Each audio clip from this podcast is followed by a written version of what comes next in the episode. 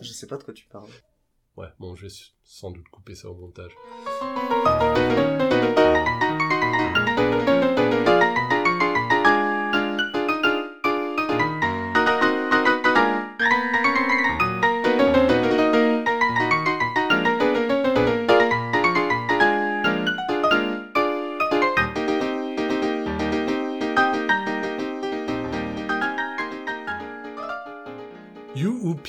Bienvenue sur la Minute de la Peur. Euh, Je m'appelle Adam Bunzel. Et je m'appelle Alès. Euh, Bienvenue sur le seul podcast francophone où nous décortiquons, nous analysons, nous aimons, nous... euh, Voyons. Nous, nous vous voyons. Nous, La cité, nous tutoyons. nous existons. Nous existons avec la Cité de la Peur, une minute, une minute, une délicieuse minute à la fois.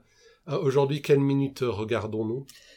Est-ce que c'est la minute 12 C'est effectivement la minute 12. euh, la minute 12 de la Cité de la Peur qui commence avec euh, son corps sur une île de l'Érins noyé depuis plus d'une semaine.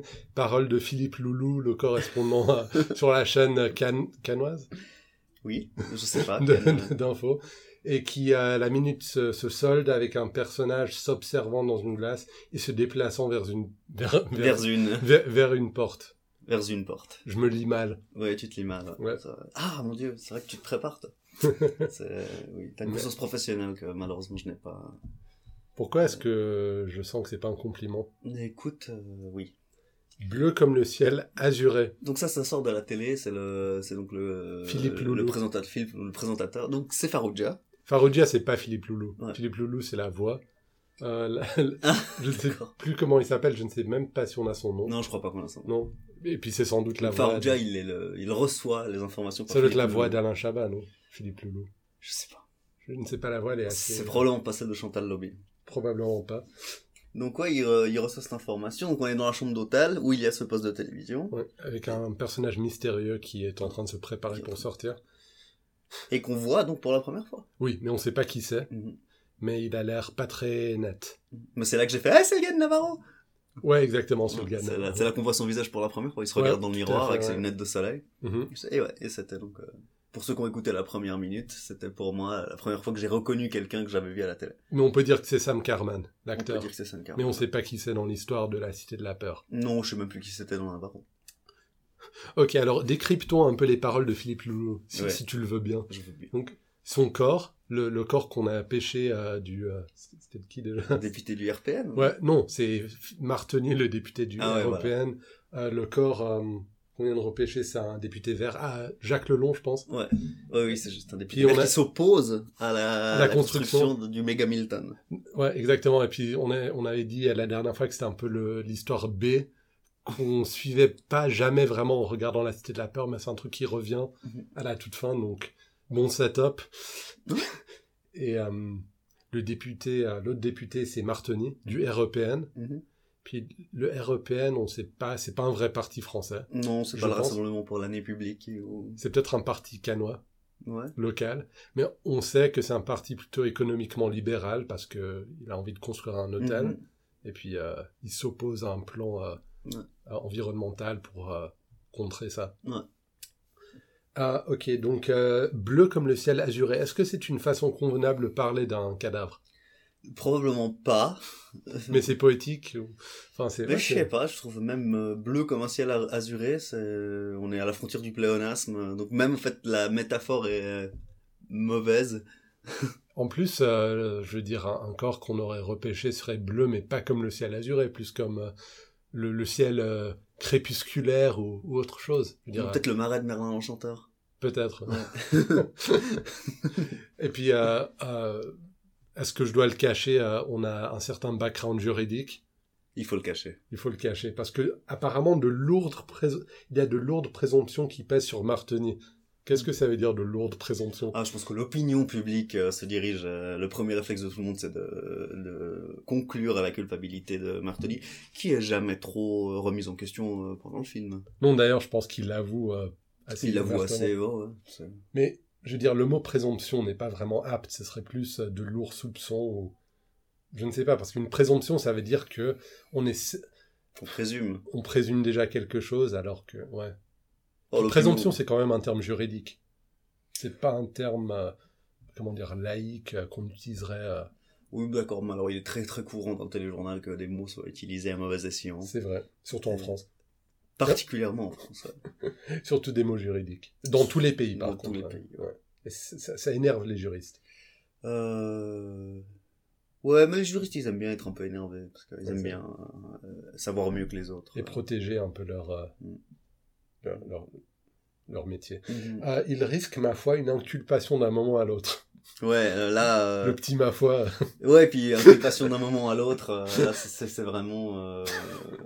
C'est quand même une procédure pour meurtre. euh, c'est euh, c'est quelque chose qui arrive pas d'un moment à l'autre. Je pense que c'est quelque chose d'assez euh, d'assez lourd, d'assez médiatique. Et ça, par contre, les journalistes auraient tendance à le savoir. Mais euh, c'est vraiment résumé à l'extrême. hein. On, on dirait un commentaire sportif presque. Ouais, exactement. ouais. Ils risquent, euh, ma foi, une inculpation d'un moment à l'autre. Non, C'est comme c'est pas comme une contravention que tu vas choper et puis voilà tu la payes et puis c'est fini quoi il y a quand même euh, il y a quand même un raccourci qui est pris mais c'est pas c'est pas très important. Donc on a beaucoup d'informations très rapidement. Donc cette construction d'hôtel il y a un député vert qui s'y oppose et euh, la personne qui euh, qui a le plus de gains à tirer de, de la construction de l'hôtel est tout de suite euh, soupçonnée. Et t'as fait quoi? Rien du tout. Rien du tout. T'as rien fait. Non, non, j'ai rien fait. Je suis en train de jouer avec mon ordi. Ouais, j'ai entendu un bruit Ouais. de... T'as pas Windows qui se met à jour Enfin, fenêtre. Non, non, c'est juste pour, euh, pour avoir euh, les infos sur euh, ce qui est dit dans la minute. Mhm. On passe à la, à la prochaine réplique. Euh, eh bien, euh, vous nous rappelez dès qu'il y a du nouveau. D'accord. il va avoir le dernier mot, Philippe Loulou, euh, apparemment. Oui, bah écoute, il a, il a le son, il a pas l'image. Il est comme nous. D'accord. Mais déjà, vous nous rappelez quand vous avez nouveau, c'est... euh, D'accord. Je sais pas si c'est vraiment Ça va ça fait, ça va bien. Je sais pas si c'est comme ça qu'on procède euh, à la télé, mais euh, oui, probablement. euh, genre, je sais pas combien de temps dure le, le téléjournal de midi, mais euh, euh, je pense pas qu'il y aura de matière à trouver des nouvelles informations et à interrompre le téléjournal à nouveau pour euh, apporter des nouvelles Ouais, informations. doute. J'en doute. en rappelant directement, puis il prend l'antenne, c'est le téléphone. euh. Et puis, euh, ouais, c'est, c'est, c'est effectivement assez bizarre. Mais ça, c'est un truc qui me consterne, pas qui me consterne, mais qui m'interpelle, disons. C'est quand les Français se moquent, se moquent d'autres Français. Du style, par exemple, normalement, la- les médias sont fortement euh, concentrés sur Paris. Genre tous les films, la télé, etc., etc. C'est des Parisiens. Puis quand on se moque des gens, c'est des gens régionaux, du style le, le Midi, ou bien le Nord pour les ch'tis ou pour les autres. Mhm. Puis ça, on le voit partout dans les inconnus. euh, puis là, les ch'tis. Enfin, presque Ouais. tous les films, on présente tout ce qui est en dehors de Paris comme étant très, très, enfin, alien. Ouais, mais euh, en même temps, on leur apporte une certaine touche de sympathie avec leur accent et tout ça. Puis on a envie d'y aller. C'est des, des endroits qui sont plaisants. Puis quand on pense à Paris, on pense plutôt à des gens euh, détestables, euh, arrogants. Et c'est moins drôle. Oui, mais en fait, je me demande si le stéréotype, il est, c'est pas celui qu'on pense. En fait, quand on regarde les gens, euh, c'est un peu le stéréotype où on voit que les gens euh, provinciaux sont plus euh, sympathiques, mais genre incompétents. Parce que là, Mhm. là, dans les infos, ils sont un peu à la bonne franquette, ils papotent un peu, ils disent ça va pendant, pendant le reportage sur un meurtre et tout. Donc les Parisiens, ils sont froids, ils sont désagréables, mais ils sont pros, ils savent ce qu'ils font, tu vois. Mhm. Bon, tu sais. euh, C'est un peu la rançon on de la gloire. Ouais, quand les gens sont euh, professionnels dans leur attitude, euh, généralement, euh, ils, ils, sont- très très vite pénibles. et, Ouais. euh, et puis c'est pas, c'est même pas très amusant à caricaturer quoi. Je crois que les gros cons, ils avaient fait euh, ces acteurs parisiens qui qui sont tournés en Provence et puis qui détestent ça. Ils sont ah, bientôt on rentrera à Paris. ils sont vraiment super. Ah Paris.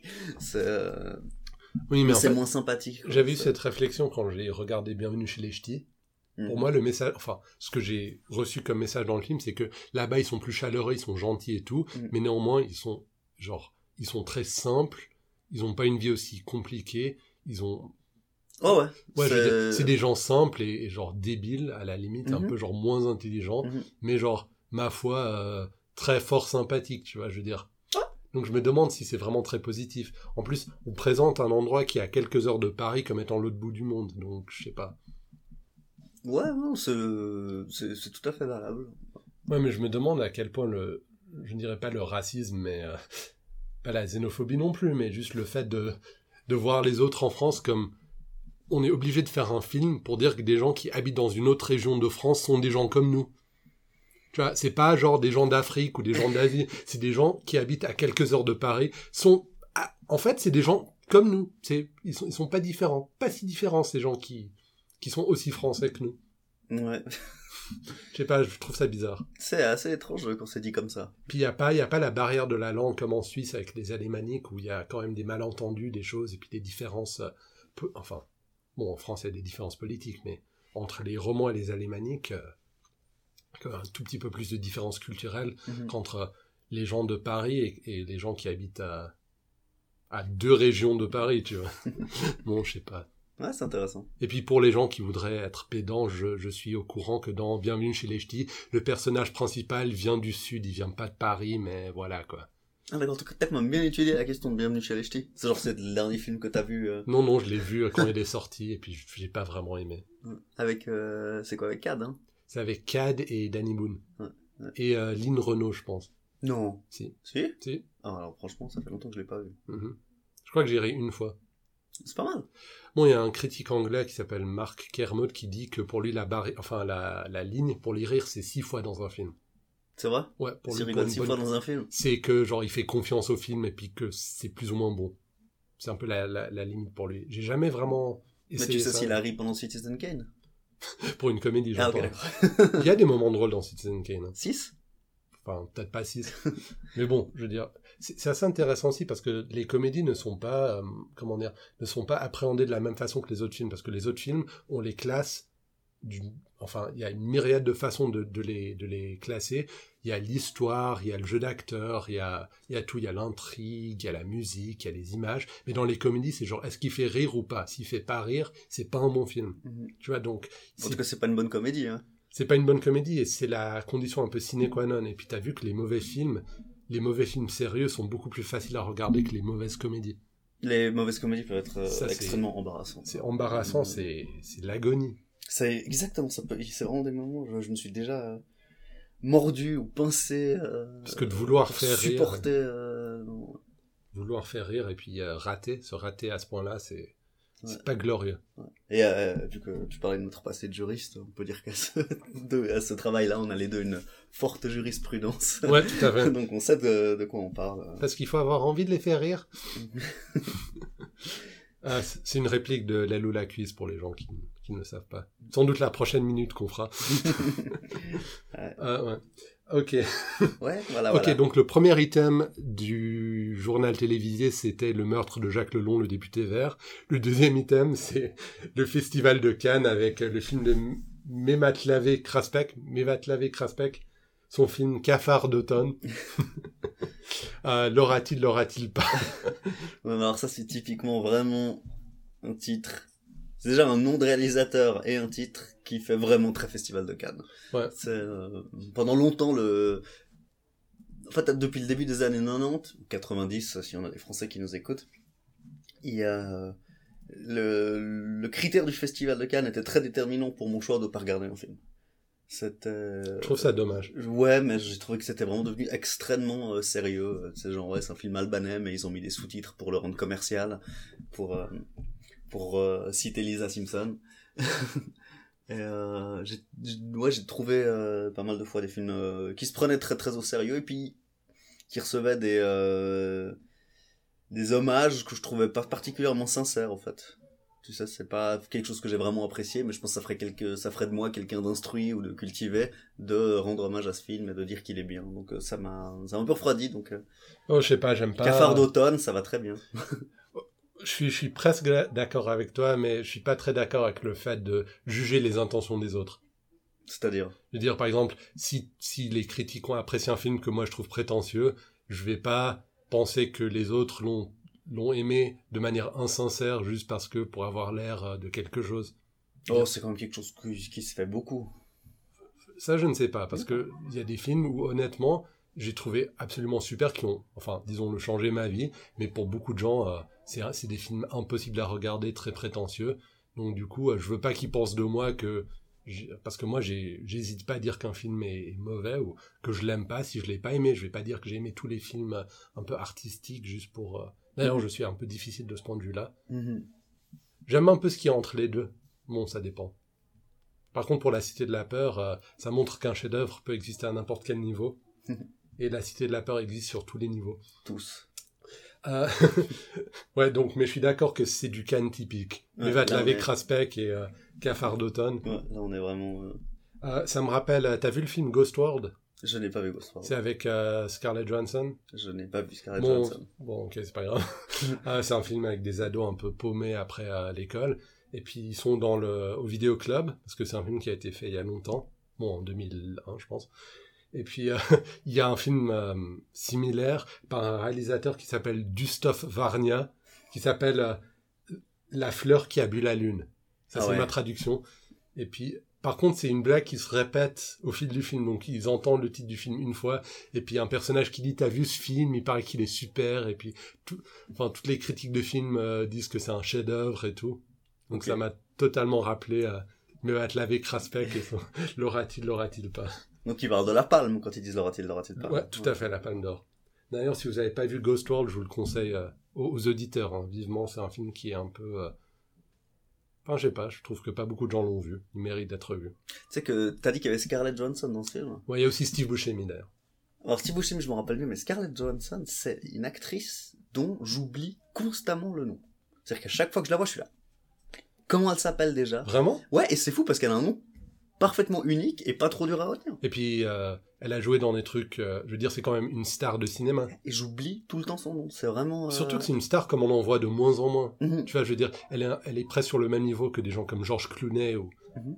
Tu vois, des gens comme ça. Alors que maintenant, les stars, la star disparaît. Mhm. Ouais, donc. Je trouve ça étonnant de toi. Ouais, c'est. mais j'ai aucune explication. C'est un nom qui. qui est difficile à retenir pour moi. Hmm, ok. C'était Cameron Diaz avant. Et puis même- Scarlett Johansson a, a pris le relais. Ouais, donc c'est un peu ouais, Cameron bémol, on peut dire. Ah. Alors Pose ses téléphones. Imaginaire. Donc, deuxième item du news, Cannes. Donc, meurtre. Ensuite, Cannes. Ensuite, troisième position, le meurtre de Monsieur Jacques. Ouais, c'est donc c'est même pas. euh, Le film est tellement mauvais qu'on est toujours pas à faire la une avec un meurtre dans la ville. D'où vient le téléjournal, tu sais. On est encore dans le domaine du fait divers. Ouais, donc, meurtre. Non, non, non. On a meurtre, euh, Cannes, meurtre. Meurtre, Cannes meurtre. Ouais, mais ça meurtre, deux d'importance complètement. Et puis, euh, rappelons qu'il projette un film d'horreur. Il donne pas le nom du cinéma. Ah ouais. Ça, ça me. Meurtre dans un cinéma qui. Je, je crois qu'il manquait le nom du cinéma. C'est quand même un triomphe pour euh, Odile. Pour euh, sa campagne de promotion du film. Alors qu'on dit pas le nom du film, on dit presque rien. Oui, c'est juste que, euh, rappelons-le, ils l'ont déjà jamais dit avant, mais ils le rappellent, le film projetait, enfin, la- le cinéma projetait un film d'horreur.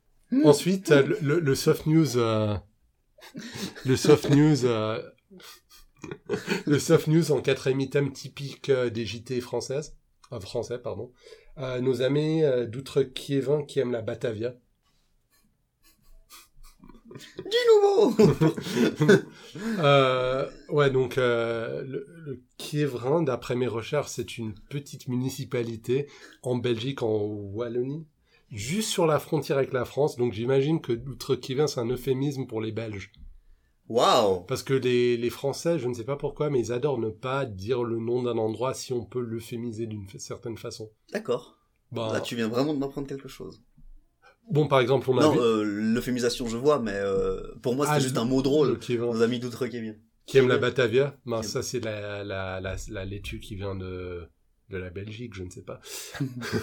Et puis la population de, du, enfin, de cette petite municipalité, c'est 6500 personnes, donc c'est vraiment tout tout petit. Ouais, donc euh, pour leurs amis qui viennent de là-bas, alors que c'est un téléjournal du, Enfin, pour les du sud de la France, quoi. Ouais, je vois mal comment les gens en Belgique, même francophones, enfin, comment ils recevraient la chaîne locale de Cannes sur enfin, en 93 ou 94, ça me paraît improbable. Est-ce que c'est vraiment de cette région-là qu'ils parlent? Enfin, je veux dire, à mon avis, c'est la Belgique dont ils parlent. D'accord. Et Alors puis la quand, Belgique, ouais. puis quand tu es en France, l'outre-Quiévrin, je veux dire, en Belgique, quand ils disent, quand ils disent outre-Quiévrin, peut-être qu'ils veulent dire la France.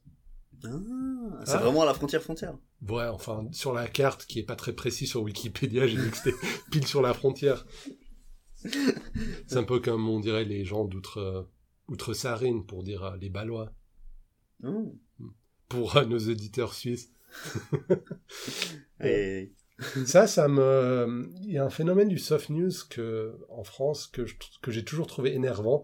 C'est le fait de, de mitiger toutes les grandes infos avec un truc euh, qui ne veut rien dire, un petit reportage sur un truc régional qui n'a aucune importance, pour ne pas trop foutre le cafard aux spectateurs. Et puis, je trouve que c'est c'est pas malhonnête, mais en même temps, ça rappelle trop fortement que les infos, ça reste un divertissement. Ouais, bah alors ça c'est particulièrement vrai pendant la Coupe du Monde où là c'est vraiment euh, ah oui, ça, la, la petite fille kidnappée qui est dans le coffre d'une voiture et la France a gagné 2-0 tu vois c'est euh, et je trouve euh, je suis assez admiratif des, des journalistes qui arrivent vraiment en fait je pense qu'ils lisent un texte euh, sans l'interpréter du tout. Ils se rendent pas compte que il y a la réalité de une personne qui est en train de souffrir le martyr qui est dans une position horrible et qu'il faut vraiment qu'on s'indigne et faire quelque chose. Puis après la France a gagné 2-0 euh, contre le Chili. Et puis ma foi c'est pas C'est dans, la même phrase. Ouais, tout à fait, ouais, c'est bizarre. C'est vraiment une, et puis on y est tous habitués parce que c'est vraiment, on a grandi là-dedans, on a tous connu ça, c'est même un truc qu'on remet pas en question et qu'on peut. Tu veux dire l'ordre d'importance des news, je veux dire le, le, ouais, le classement des news en, en importance. Puis c'est vraiment des, c'est vraiment ouais, des, euh, des faits euh, qui se suivent et qui sont pas du tout dans le même degré d'importance quoi. Ouais, mais ouais, ça dépend de l'heure, mais souvent on voit genre il y a deux items de news, et puis tout de suite le soft news, quoi. Mhm. Puis ce qui m'étonne aussi en France comme en, Grande-Bretagne, c'est à quel point on fait des reportages, pas, des, sur ces, pas sur ce que j'appelle- j'appellerais des faits divers, mais sur des choses euh, du style des meurtres, mais des choses super euh, locales, du style quelqu'un est mort euh, de manière un peu bizarre dans un petit village, et puis putain, mais la France, c'est un pays où la Grande-Bretagne, c'est quand même un très très grand pays d'Europe. Et puis, sur les infos nation- nationales, il y a cette histoire d'un meurtre ou d'une mort. Puis, c'est genre la troisième info après, genre euh, un truc qu'a dit le président euh, des États-Unis. Et puis, euh, je ne sais pas, un truc en Chine. Et ensuite, le troisième truc, c'est un petit truc local. Je veux dire, en Suisse, ça fait du sens parce que c'est un petit pays. Je veux dire, en Angleterre, je trouve ça bizarre. Il y a sûrement des meurtres tous les jours. Oui, oui, bien sûr. C'est un peu comme. bon, je veux pas trop donner aussi, le. hein. Ouais, je veux pas trop donner le cafard de tonne aux, aux auditeurs, mais le fait qu'aux États-Unis, il y a des tueries presque tous les jours, Mhm. et puis on, on décide que, cer- enfin, que certains événements sont des tragédies et d'autres euh, ne sont même pas aux infos, Mhm. y compris internationalement. Mhm. Du style, il y a certaines, euh, il y a certains massacres dans des écoles qui sont, qui font les infos internationalement et d'autres dont on n'entend même pas parler. Ouais, c'est fou, il y a probablement une personne qui prend, qui reçoit toutes ces informations puis qui dit, bah écoute, celle-là, elle vaut la peine et celle-là pas. C'est terrible, hein. Ouais, c'est c'est fou. Bon, ben, moi je suis triste maintenant. Ouais, bon, Mais alors, heureusement, il reste une bonne nouvelle euh, pour les Belges. Ouais. aiment la Batavia et on saura jamais ce que On c'est. saura jamais ce que c'est parce que euh, un- le personnage mystérieux euh, éteint la télé. Et puis il se révèle lui-même au spectateur dans la glace Mhm. avec le- l'effet sonore Mhm. qui sous-entend qu'il se fait peur lui-même en voyant son propre visage. Je sais pas, il a des lunettes de soleil qui sont pas du tout raccord avec le reste de son costume. Et euh... Ouais. Mais, on Qui lui vont pas très bien d'ailleurs. mais lui, je sais pas, juste esthétiquement comme personnage, c'est quand même, c'est quand même drôle quoi. ouais, non, c'est. Ouais. Mais on sait pas encore qui c'est. On sait juste que c'est le mec de Navarro. On sait juste que c'est le mec de Navarro. Ok. Le premier caméo que j'ai identifié de ma vie. Mais c'est pas un caméo, c'est juste un acteur qui est dans l'autre rôle. Ouais. Mais je pense que c'est vraiment. euh, bah, je te dis que j'avais 9 ans la première fois que j'ai vu le film au cinéma, bah j'étais là. Eh, euh, tu sais, puis c'est vraiment resté un bon moment là-dessus quoi. Puis on t'a demandé de sortir du cinéma parce On que tu dérangeais tout le monde. Non, mais j'ai probablement dérangé tout le monde. Excusez-moi, monsieur, vous êtes la troisième personne aujourd'hui à avoir parlé du mec de Navarro, donc il va falloir qu'on vous demande. de- On ne parle pas du mec de Navarro, je suis navré. Mais il y avait même une affiche, un bout de papier en dehors du cinéma qui disait genre veuillez euh, éviter de parler de Navarro pendant. la projection de ces films. Ouais. Mais euh, tu vois, donc je suis passé du stade, je croyais qu'on m'amenait voir un film d'horreur tétanisé. Ah, hé, mais c'est le gars de Navarro Tu vois, c'est genre, je pense Ouais. été euh, Ça, c'est un pénible à, sacré coup du lapin. à plusieurs échelles, à plusieurs échelons différents Pas mal. dans le cinéma. Ouais. À l'époque où il y avait encore des cinémas. Des Ouais. cinémos. Si vous écoutez ça dans 10 ans. Euh, je pense qu'on a tout dit alors. On a tout dit. Ok, alors euh, retrouvez-nous sur Facebook, sur la minute de la peur.com, sur Twitter, at minute de la peur, et sans doute sur d'autres sites web d'ici là. Euh, de la part d'Adam Bunzel, je vous souhaite une très bonne semaine. De la part d'Alès aussi. Puis je vous rappelle que la musique du podcast est interprétée par un dénommé Timothy Stapey. Au revoir